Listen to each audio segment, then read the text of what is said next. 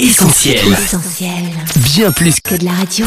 Ah non mais je suis comme une dingue, les derniers Jedi sortent mercredi. Non mais Star Wars quoi, faut trop que j'aille le voir. Tu parles, c'est toujours la même chose. Ça finit jamais. Là que tu parles, Sophie et Lauriane. 40, c'est le nombre de bougies que souffle cette année la célébrissime, l'unique, l'incroyable saga Star Wars. Trilogie, prélogie, spin-off, alors plus qu'un voyage intergalactique, c'est un voyage intergénérationnel que le film a réussi avec cette année encore la sortie attendue de l'épisode 7, Les Derniers Jedi. Et histoire de fêter dignement cette sortie et cet anniversaire, on a invité Sophie en studio du Beau Monde. Hmm, alors bienvenue à toi qui nous écoutes, tu es sur Essentiel et que la force soit avec toi. En ligne avec nous Patrice Giraud, bonjour. Bonjour. Alors vous êtes un peu euh, notre monsieur Star Wars national, fan de la première heure. Vous êtes la référence en la matière, créateur du Lucasfilm Magazine.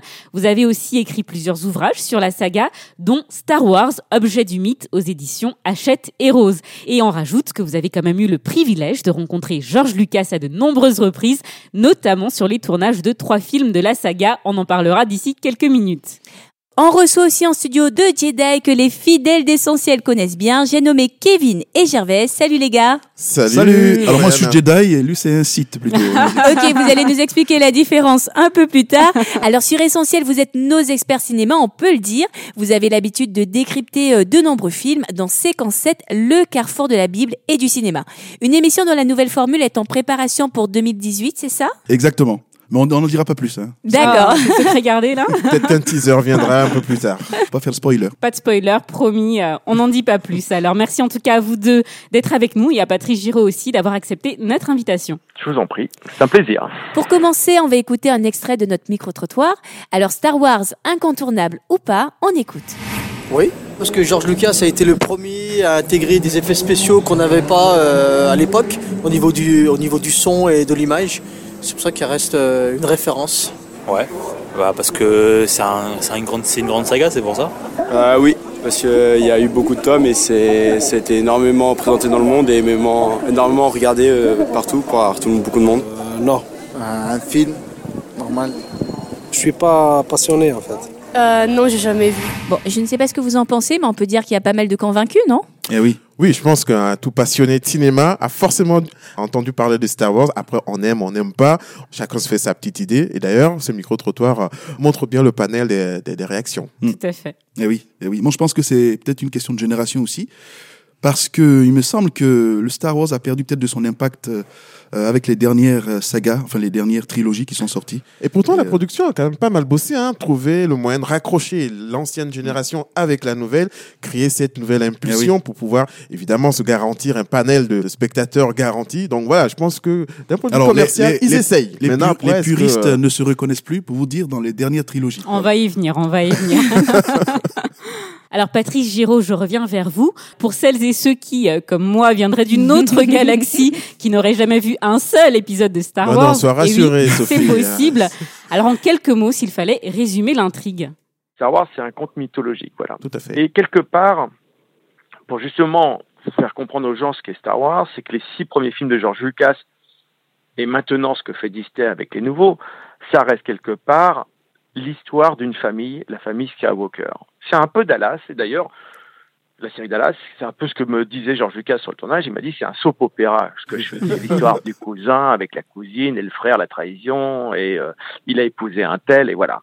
Euh, Il y a un peu de Shakespeare là-dedans, il y a un peu de Roméo et Juliette, il y a un peu de beaucoup de romans de science-fiction mélangés.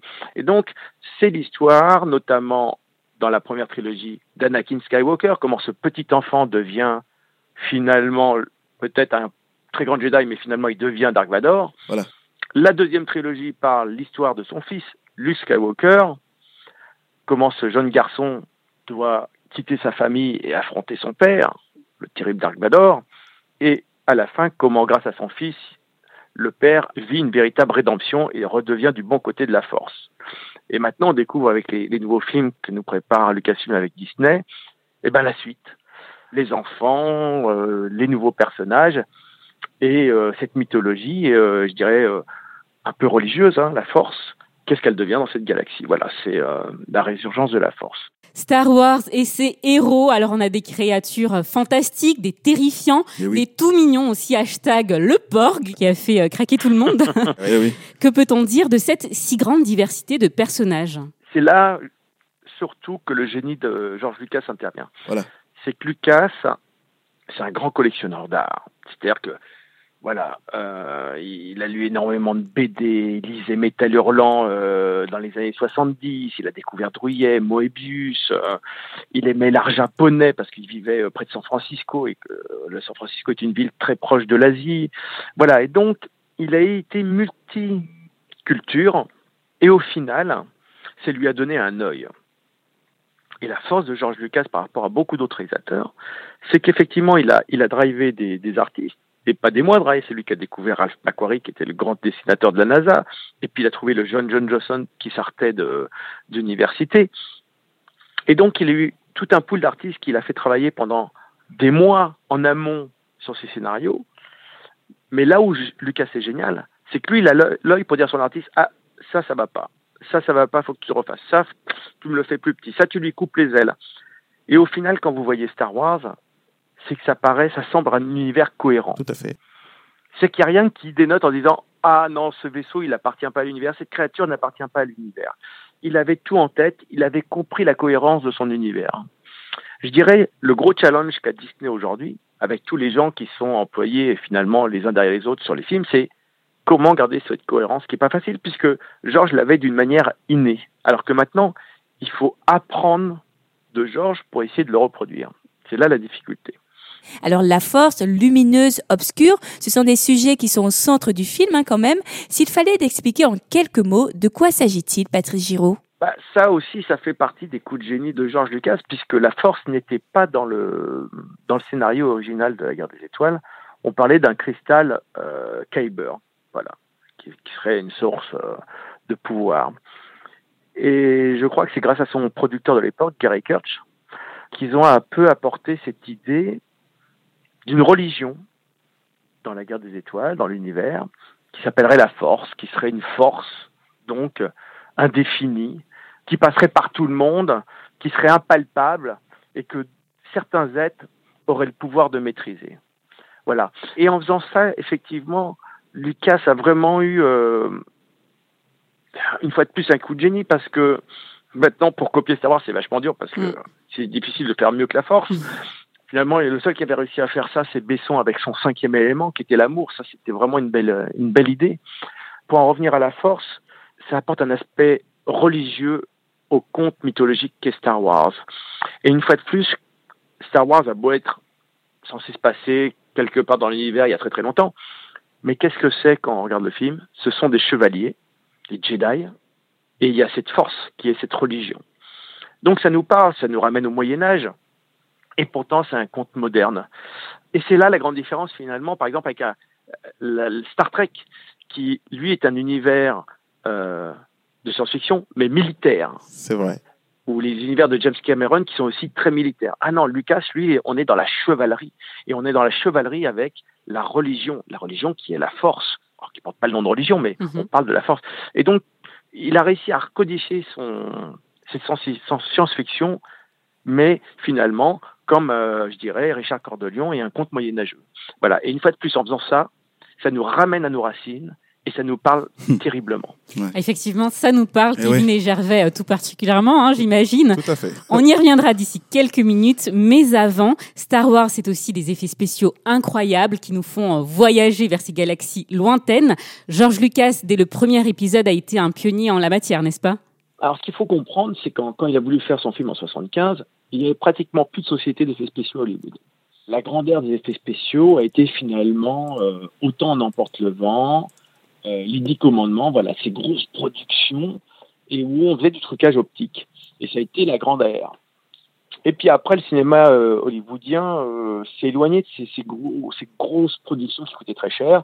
Et on est arrivé dans les années 70 avec les Woody Allen, comme je disais au début, les films avec euh, Paul Newman et Robert Redford, Butch Cassidy, l'arnaque qui était devenu le, le maître mot à Hollywood, mais c'était devenu un cinéma peut-être plus adulte, plus, plus intellectuel peut-être, Mais quand il a fallu faire Star Wars, bah, ha, ha, ha, comment on fait? Comment on fait 380 plans d'effets spéciaux?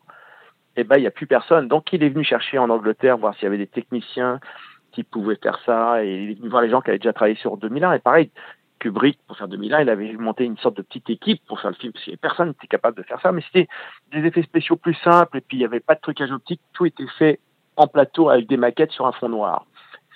Là, euh, il fallait faire du trucage optique comme à l'ancienne, donc c'était très compliqué.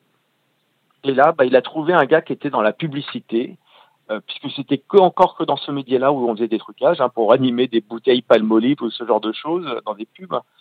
Et il a demandé à un gars qui s'appelle John Dijkstra de monter une équipe.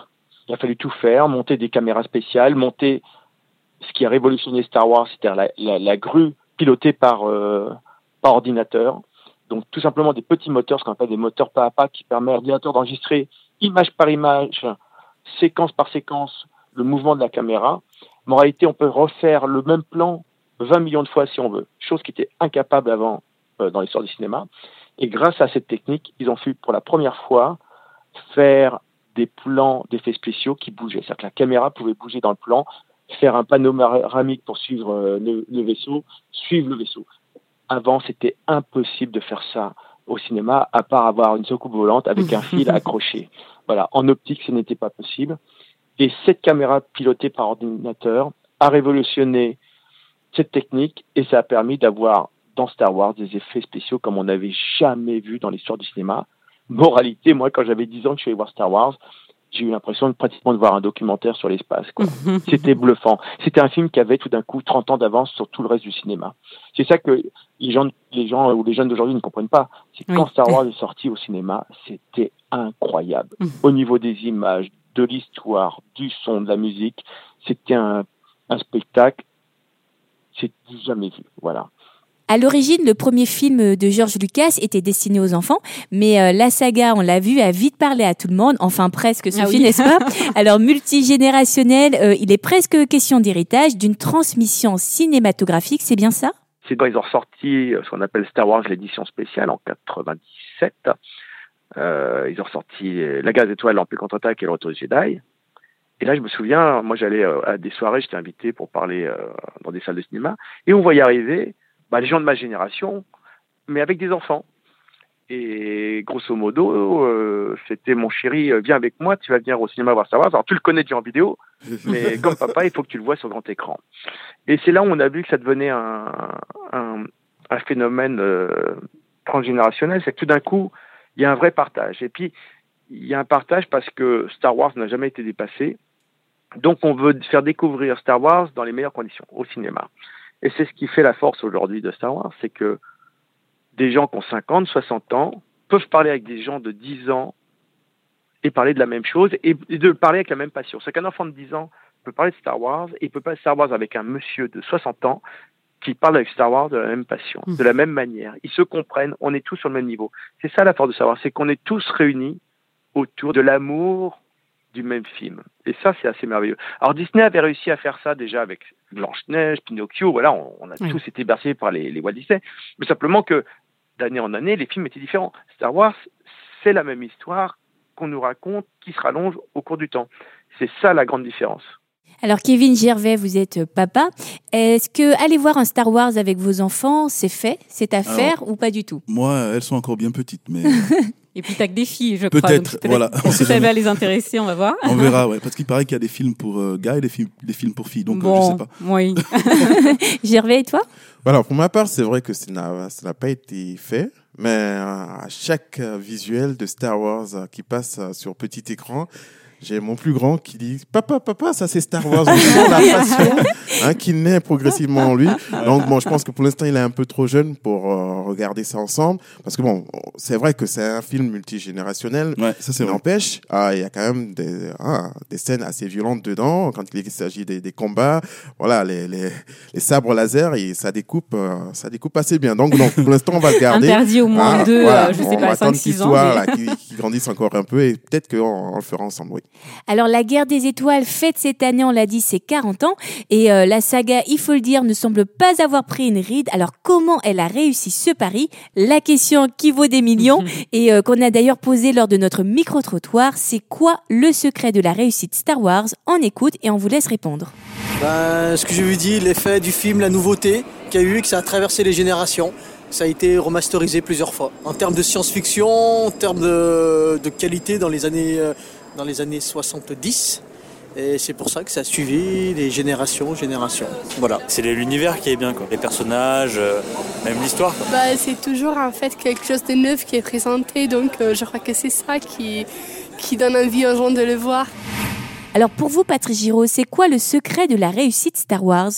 Ah, le succès, c'est que de toute façon, c'est du faire du film très spectaculaire. C'est que, et ça, je crois que là, les gens qui font les nouveaux films en sont conscients, c'est qu'il faut, voilà, on fait pas du Star Wars au rabais, on fait du Star Wars, euh, voilà, dans l'inconscient collectif. Et ça, ça date depuis l'Empire contre-attaque, parce que l'Empire contre-attaque avait été encore déjà meilleur que Star Wars, qui Star Wars déjà été un film incroyable.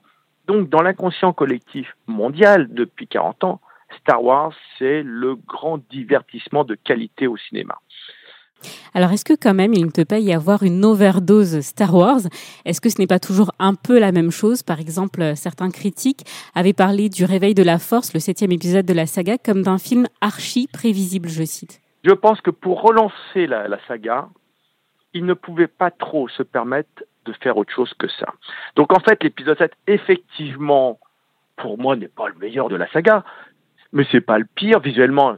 Ça, voilà, ils ont quand même techniquement euh, encore 15 ans d'avance par rapport au dernier, donc on a quand même vécu des choses incroyables. Hmm. Mais effectivement, on était un peu dans un épisode 4.0, 4.2, je vais dire, excusez-moi. Euh, je pense que justement, maintenant qu'ils ont rétabli cette connexion avec le public, avec les anciens films, maintenant ils vont pouvoir développer la chose. Mais il fallait, se, fallait refaire la connexion avec le public. On voit bien déjà dans la bande-annonce de ce film-là qu'à la fois ils font des références au passé, mais qu'on sent déjà, ça y est, que, hop là, ça y est, ils commencent déjà, ça y est, on commence enfin à s'éloigner de ce qu'a fait le Metz, de ce qu'a fait George Lucas. Et j'en veux pour preuve qu'il y a quoi, il y a 15 jours, ils ont annoncé que Ryan Johnson allait développer une quatrième trilogie qui, elle, serait entièrement nouvelle, entièrement au niveau des personnages du look. Ça y est. C'est qu'en fait, voilà, il y avait besoin de l'épisode 7 pour faire la connexion et que maintenant ils ont compris qu'il fallait maintenant ouvrir cet univers. Et de toute façon, il faut pas, euh, il faut pas être sorti euh, d'avoir un bac euh, bac C pour comprendre qu'à un moment, on peut pas faire le même film ad vitam aeternam. C'est-à-dire qu'à un moment, on devient consanguin et puis effectivement, le jeu- les gens s'en détournent. Ce qui a été un peu le problème avec la marque Star Trek, où ils ont développé trois séries télé en même temps qui diffusent aux États-Unis, un film tous les ans, et c'était toujours une équipe à bord d'une passerelle. Donc il y a un moment, euh, le public a dit bah stop quoi. Donc Star Trek et, pendant euh, 15 ans, il n'y a plus de Star Trek euh, au, cinéma. Donc voilà, je pense que chez Disney ils sont très intelligents et euh, qui feront pas cette erreur. Mais je comprends les, critiques au premier film qui, euh, quand on est jusqu'au boutiste ou vraiment cinéphile, c'est vrai qu'on souhaite avoir de, des nouvelles choses et que là, effectivement, Disney essayait de faire un, un entre-deux, ce qui est normal puisque Star Wars est euh, quelque part dans l'inconscient collectif et c'est pas simple à gérer. Alors, question, si à la fin de cette interview, vous arrivez à me faire aimer Star Wars et vous en êtes pas loin, est-ce qu'il faut avoir vu les premiers épisodes pour comprendre les derniers Jedi qui sort euh, ce mercredi? Alors, je sais pas parce que j'ai pas vu les derniers Jedi, mais chaque film de Star Wars est un peu fabriqué de manière à ce qu'on puisse le voir tout seul. Bien sûr, c'est c'est mieux si vous avez tout vu, mais vous avez euh, au début, vous savez, le fameux menu déroulant qui vous explique grosso modo ce qui s'est passé avant. Donc, si vous avez loupé les sept premiers épisodes, vous pourrez arriver dans le 8 sans problème. Je ne serais pas perdu. voilà. Moi, je pense quand même qu'il faut essayer de les voir dans leur ordre de fabrication et pas leur ordre, je dirais, de chronologie dans l'histoire. Donc, il faut mieux commencer par le 4, 5, 6 parce que c'est des films où bah, la technologie n'était pas ce qu'elle est aujourd'hui. Donc, bah, c'est au niveau du, scénario est très travaillé et donc les personnages sont très forts, sont très bien écrits. Donc il y a une vraie maestria à, les regarder, un peu comme les trois Indiana Jones qu'avaient fait euh, Spielberg et Lucas. C'est vraiment des films populaires, très bien écrits. Après, on enchaîne avec les 1, 2, 3 et après, on fait euh, les, euh, les 7, 8 et puis bientôt le 9. Voilà, c'est ce que je, je préconise parce que George les a écrits comme ça.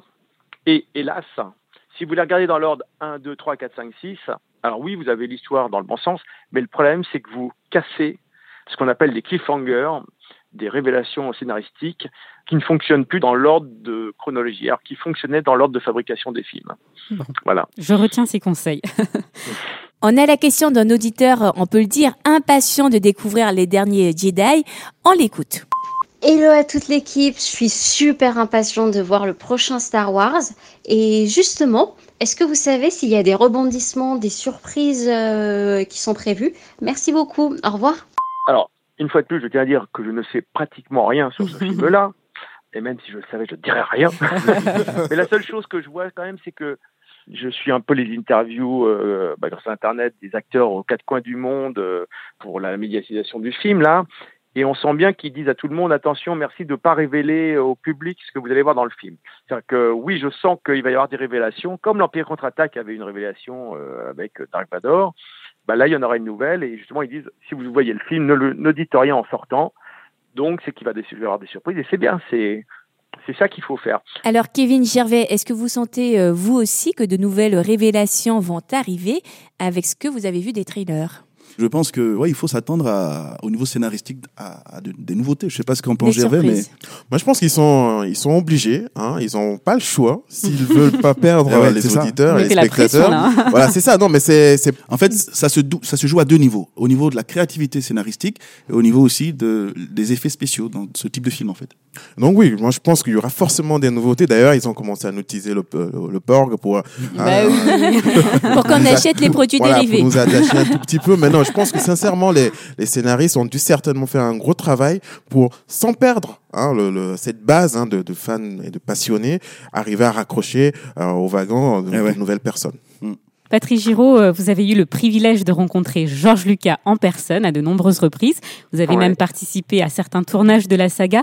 Racontez-nous comment ça se passe de ce côté-là de la caméra. Des anecdotes peut-être à nous partager? Écoutez, euh, moi je l'ai rencontré première fois, c'était à Paris. Euh, bah, Disneyland Paris venait inaugurer l'attraction euh, Indiana Jones, le temple du péril.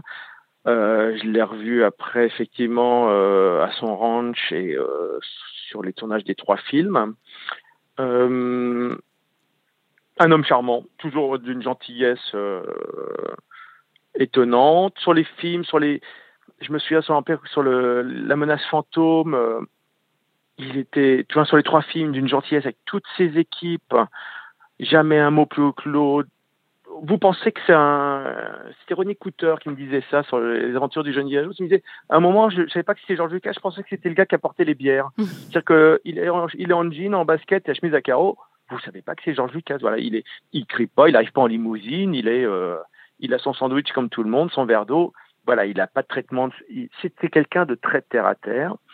Sur le tournage, j'étais très étonné parce qu'il a une manière de réaliser où on sent qu'il est très concentré, qu'il est, c'est pas le réalisateur à la Coppola qui va parler avec les acteurs. Non, on sent qu'il est dans son monde, qu'il doit déjà imaginer les vaisseaux passer au-dessus, sur son plan complexe. Voilà, c'est, c'est une autre manière de faire. Et pour la petite anecdote, euh, sur le troisième film en Australie, j'ai, vu un George Lucas complètement différent.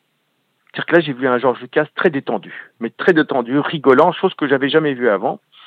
Parce que je crois que tout d'un coup, il est arrivé au bout de sa saga. C'est-à-dire qu'avant, il avait quand même la charge sur les épaules de dire est-ce que je vais arriver au bout? Et au troisième film, il savait que de toute façon, voilà, les deux, les deux d'avant avaient encore marché, donc celui-là, il était financé, ça y est, c'était parti. euh, Même si celui-là se plante, c'est bon, mon film est fait, ma saga est terminée, je peux me retirer, et j'aurai fini mon œuvre. Et j'ai vraiment ressenti un, un, homme vraiment relaxé, euh, comme quoi euh, Georges Lucas n'est qu'un homme et donc il avait quand même beaucoup de pression sur les Star Wars d'avant. Et je peux vous dire que se retrouver, la première fois que je me suis retrouvé face à lui, et que vous dites ah oui c'est le monsieur qui a créé Star Wars, Indiana Jones, ok d'accord, le THX, ILM, c'est-à-dire qu'il est impressionnant comme quand vous faites dans votre tête tout ce qu'il a fait, waouh. Et euh, au final, bah, c'est quelqu'un de très gentil et je ne le remercierai jamais assez de, du temps qu'il m'a consacré euh, durant ces tournages alors qu'il avait 20 000 choses à faire. Alors une fin à Star Wars, on est passé à côté. Avec le rachat des studios Disney en 2012, la saga semble encore avoir de beaux jours devant elle. Euh, quelles sont vos attentes pour l'avenir, Patrick Giraud, pour ces 40 bougies? Qu'est-ce que vous lui souhaitez à Star Wars? Bah, de vivre euh, très longtemps encore, de, de divertir euh, des millions de gens au travers le monde, d'être, de surtout bah, toujours garder cette, euh, cette, euh, ce côté euh, exceptionnel dans sa qualité, d'être vraiment toujours ce grand divertissement, de devenir de plus en plus créatif et finalement de divertir toujours et d'une manière intelligente et inspirante. Voilà. Kevin Gervais, quels sont vos vœux pour cet anniversaire?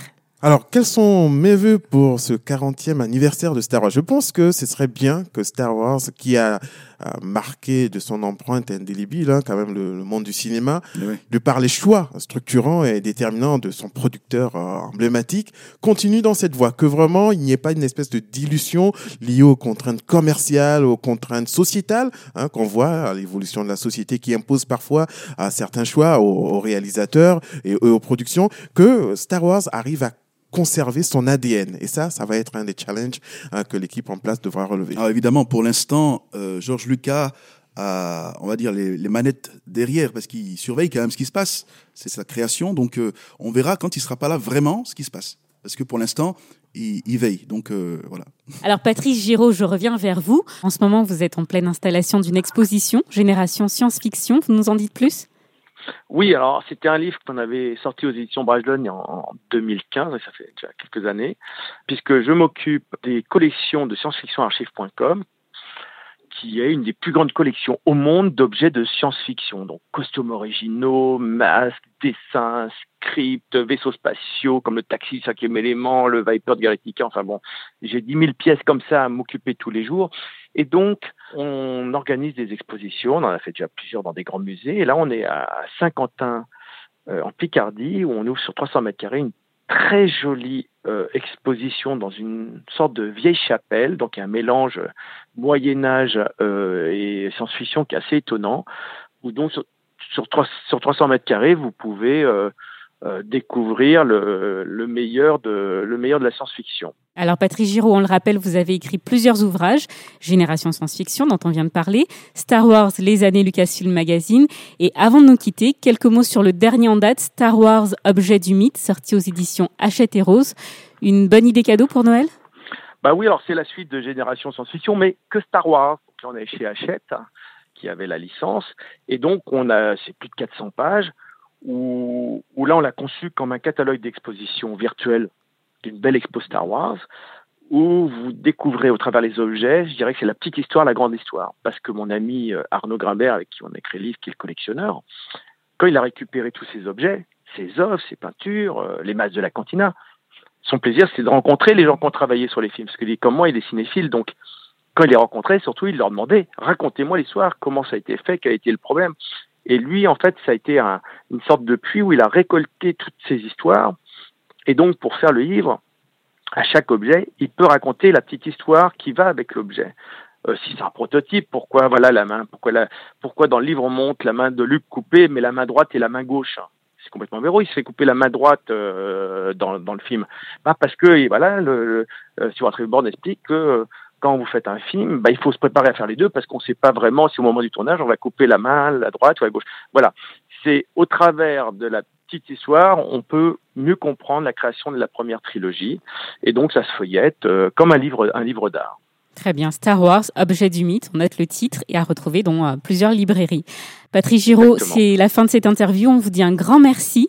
Bah, merci à vous. Bonne continuation et puis peut-être à bientôt pour la sortie euh, d'un futur épisode Star Wars, qui sait? Bah, Dans six mois, on va avoir Han Solo qui arrive sur nos écrans. Voilà, le premier spin-off sur Han Solo. Donc, euh, c'est reparti pour un tour. Merci beaucoup encore. Je vous en prie, c'est un plaisir. Kevin Gervais, on vous garde avec nous pour la suite de cette émission. On va d'abord marquer une pause en musique avec White Fire de Bonneray et on se retrouve juste après.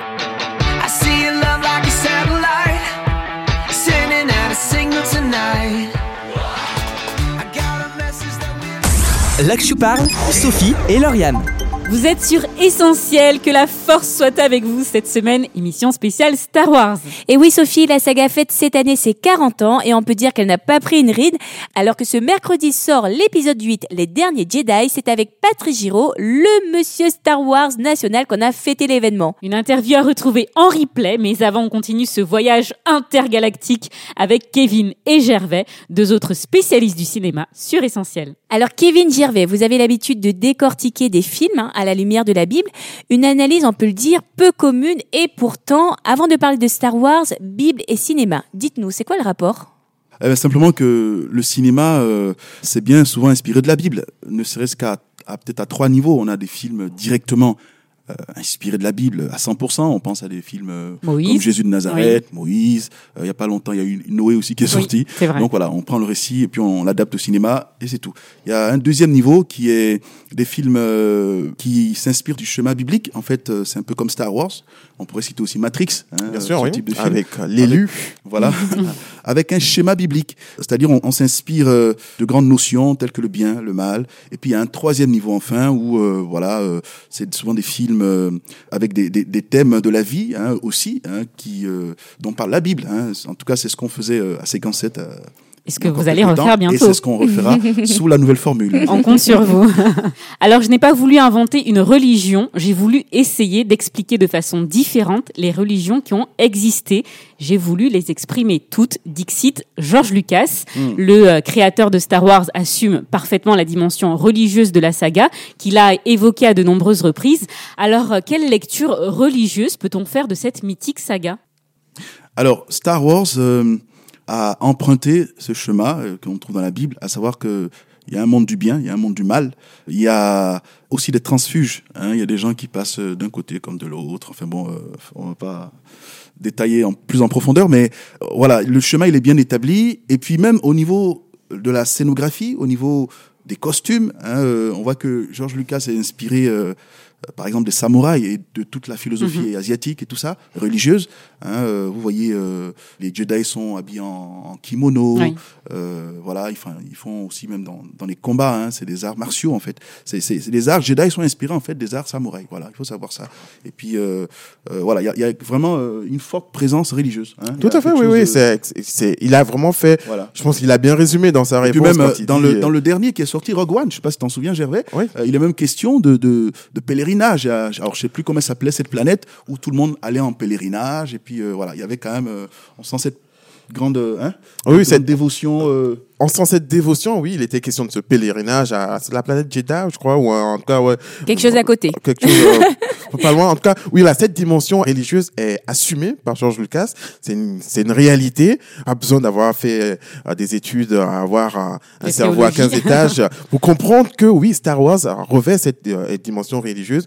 C'est quelque chose d'assumé par le réalisateur, par la production. Maintenant, voilà, la façon d'aborder le, le sujet. Moi, je trouve que souvent, il, donc, il y a tout cet aspect euh, des arts martiaux, des combats, ou avec ses emprunts euh, à la culture euh, samouraï et asiatique, mais également une lecture presque biblique. Hein, cette confrontation perpétuelle entre les Jedi et les Sith, hein, le, noir, le blanc, le côté obscur de la force et le bon côté de la force. C'est une dualité fortement empruntée à des récits bibliques. Alors, je, je rajoute quand même juste que aujourd'hui, les scénaristes à Hollywood ont toujours intérêt à mettre un peu de religieux, parce que ça sacralise les films et ça leur donne une grandeur qu'ils n'ont pas en temps normal. Et c'est pour ça que euh, Lucas a été l'un des premiers à faire ça, mais aujourd'hui, euh, c'est- c'est c'est un peu banal. hein. On trouve ça un peu partout. Oui, dans la plupart Euh, des grosses productions aujourd'hui, ou même dans des, des, des productions Marvel, on retrouve euh, la présence Bah, la notion de très... héros, de Exactement, sacrifice. voilà, d'élus, de- voilà, c'est c'est quelque chose de très très courant maintenant. La Force, Patrice Giraud nous en parlait il y a quelques minutes comme d'une religion. Euh, au centre du film, le bien, le mal, la lumière et les ténèbres, il faut choisir son camp. Est-ce que le parallèle avec la pensée chrétienne est assez évident, selon vous? Alors pour ma part, moi je pense que c'est fortement inspiré de- des écrits bibliques et le parallèle, cette analogie avec la Bible est, clairement évidente dans les récits, dans les films autour de Star Wars. Il faut choisir son camp. Soit on est du côté obscur, soit on est du bon côté. Et d'ailleurs dans les propos souvent un peu philosophiques de Maître Yoda, il faut souvent y voir plutôt des, questions presque bibliques hein, où il interrogeait ces jeunes padawans, hein, ces jeunes maîtres à, choisir finalement le- leur camp, à faire preuve de déterminisme, de courage certes, mais à choisir leur camp. Et que si jamais ils ne faisaient pas les bons choix, ben, ils basculeraient du mauvais côté de la force. Et ça, c'était des choses qui, qui allaient les desservir.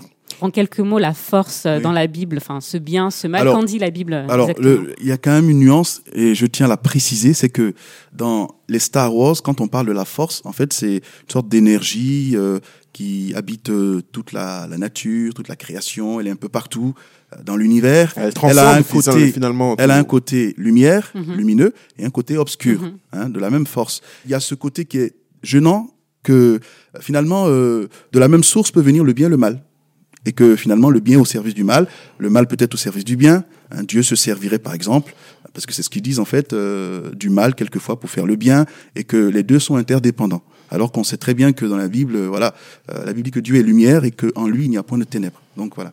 C'est juste cet aspect qui est un peu gênant. Autrement, euh, bon, euh, oui, c'est une force. euh, alors, ça a une base biologique aussi. Hein, euh, c'est les médichloriens en fait. Les médichloriens, c'est. Alors là, on est perdu.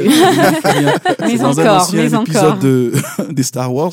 Donc, c'est des éléments qu'on trouve dans le sang, apparemment. hein. Donc, euh, plus vous en avez, euh, on, met- on mesure votre taux Donc de, il y a une de sorte de déterminisme alors. Voilà, en Il y aurait fait, que ça- voilà. Oui, en effet, le, le taux de médichlorien Il y a que une vous base possédez biologique, vous voilà. donne une faculté, une capacité euh, à pouvoir maîtriser la force. Lauriane ou Sophie, on peut vous mesurer, mesurer le, votre taux de médichlorien et vous dire euh, quel est le niveau de la force euh, que vous avez. Bon, moi, elle est plutôt basse, je crois. hein, bref, j'espère qu'elle est du côté lumineux. Dans la Bible, est-ce qu'il y a aussi cette forme de déterminisme où on serait peut-être dès la naissance prédestiné au bien ou prédestiné au mal? Non, dans la Bible, il est question hein, d'un Dieu qui aime le monde entier et qui voudrait, qui souhaiterait et qui a un ardent désir, c'est que le monde entier puisse euh, le rencontrer, faire sa rencontre, faire surtout la paix avec lui. Donc, il n'est pas question de ce déterminisme où, dès notre naissance, on serait condamné à, à basculer du mauvais côté de la force ou à être euh, constamment du bon côté de la force. Par contre, voilà, il y a euh, ce choix avec cette orientation claire, hein, puisque en citant, pour citer la Bible, on entend un moment Dieu qui dit tous les jours je mets devant toi le chemin de la vie et de la mort, mais choisis la vie. Donc voilà, on est clairement face ici à un Dieu qui est une personne importante qui donne le choix, le bon choix à faire. On n'est pas dans un discours philosophique empreint de, de confusion où on sait finalement ah, sur un coup de tête on basculerait d'un côté Ouais. d'un, sur un à l'heure, autre je coup de parlais tête, de- voilà. Après, euh, il y a beaucoup de réalisateurs, il y a beaucoup de scénaristes qui s'inspirent de la Bible. Et comme vous savez très bien qu'il n'y a pas de droit d'auteur hein, par rapport à la Bible, ils font ce qu'ils veulent. Voilà. Après, euh, voilà, c'est ça. Ils font leur adaptation personnelle. D'où l'intérêt peut-être de revenir à la source et Bien de s'intéresser à ce que dit la Bible. Alors on l'a vu, euh, la saga fait rêver, elle offre pas mal de points d'identification, elle est intergénérationnelle, elle n'a pas de fin. Qu'en est-il du message chrétien, j'ai envie de dire, qui euh, souffle lui quelques milliers de bougies? La Bible reste le best-seller de tous les temps. Que lui vaut ce succès? Mais je pense que le succès de la Bible vient de son auteur, hein, qui lui également n'a pas de fin. Et en cela, ben, il s'assurera. lui n'a vraiment pas de fin. il s'assurera que son message, jusqu'à la fin que lui l'aura décidé, hein, pour l'humanité, re- demeure perpétuel. Malgré les soubresauts que connaîtront l'humanité, ben, son message demeurera perpétuel jusqu'à, jusqu'au au moment qu'il aura arrêté. Et en cela, ben, le message de la Bible reste un message évidemment d'espoir, un message pour les personnes euh, qui se sentent parfois rejetées, qui ne se sentent pas forcément appréciées, un message universel avec euh, évidemment un choix déterminant à faire, celui de choisir le bon côté, à faire le bon choix, de Bien faire sûr. notamment la paix avec Dieu. Bien sûr, je pense que donc tu parlais de l'auteur de la Bible, donc Dieu aurait largement sa place à Hollywood, parce que on a des, des- des- non mais c'est vrai, il y a des il y a des scénarios euh, et en plus euh, voilà, au moins c'est original, il n'a pas copié sur qui que ce soit, mais mais on est des fois frappé par des histoires de David ou de et c'est vraiment euh, On peut parler d'une saga hein, aussi voilà dans la Bible. un, un peu ouais un peu Il y a même de plusieurs sagas. Ah oui, c'est ça. voilà donc euh, euh, Dieu c'est un artiste hein, c'est vraiment un créateur un vrai créateur hein, c'est pas comme C'est euh, le créateur. le créateur. Et donc, euh, je pense que par rapport à son message, la Bible, euh, qui fait pas son cinéma, hein, qui n'est pas, c'est pas du cinéma. hein, euh, Il y a des réalités concrètes lorsqu'elle parle de paix, lorsqu'elle parle de joie, lorsqu'elle parle du salut, lorsqu'elle parle de la vie, toutes ces choses-là. Eh bien, on peut les vivre aujourd'hui. euh, concrètement dans notre vie si quelqu'un nous écoute qu'il se dise pas non c'est juste un scénario comme ça c'est détaché de ma vie c'est sur un grand écran non tu peux le vivre également Eh bien, Kevin Gervais, on arrive à la fin de cette interview et encore merci beaucoup pour euh, votre intervention dans cette émission. On vous retrouve bientôt sur Essentiel. Vous l'avez promis, vous le ferez. vous voulez pas nous en dire plus pour la Non, suite non, non, pas de spoiler. Pas de spoiler. Alors, Bon, les spoilers, ça veut pas, ce que c'est, les spoilers, les spoilers, euh, voilà, faut pas, Faut pas dévoiler dévoiler. avant. Voilà. D'accord. Bon, on ne dévoilera rien. Alors c'est ainsi qu'on va terminer cette émission. On espère qu'elle aura plu euh, aux fans de Star Wars comme euh, aux moins fans, hein, comme nous, Lauriane. Tout à fait. Alors en tout cas, n'hésitez pas à nous le faire savoir sur notre numéro WhatsApp, le 07 87 250 777. Et on compte aussi euh, sur vous pour liker et partager cette émission sur les réseaux sociaux. Facebook, Twitter, Insta, on est là pour vous. En attendant, vous souhaite une excellente écoute sur essentielradio.com ou alors sur notre appli pour smartphone et à très vite pour un prochain dossier. Salut Salut Salut. Au revoir.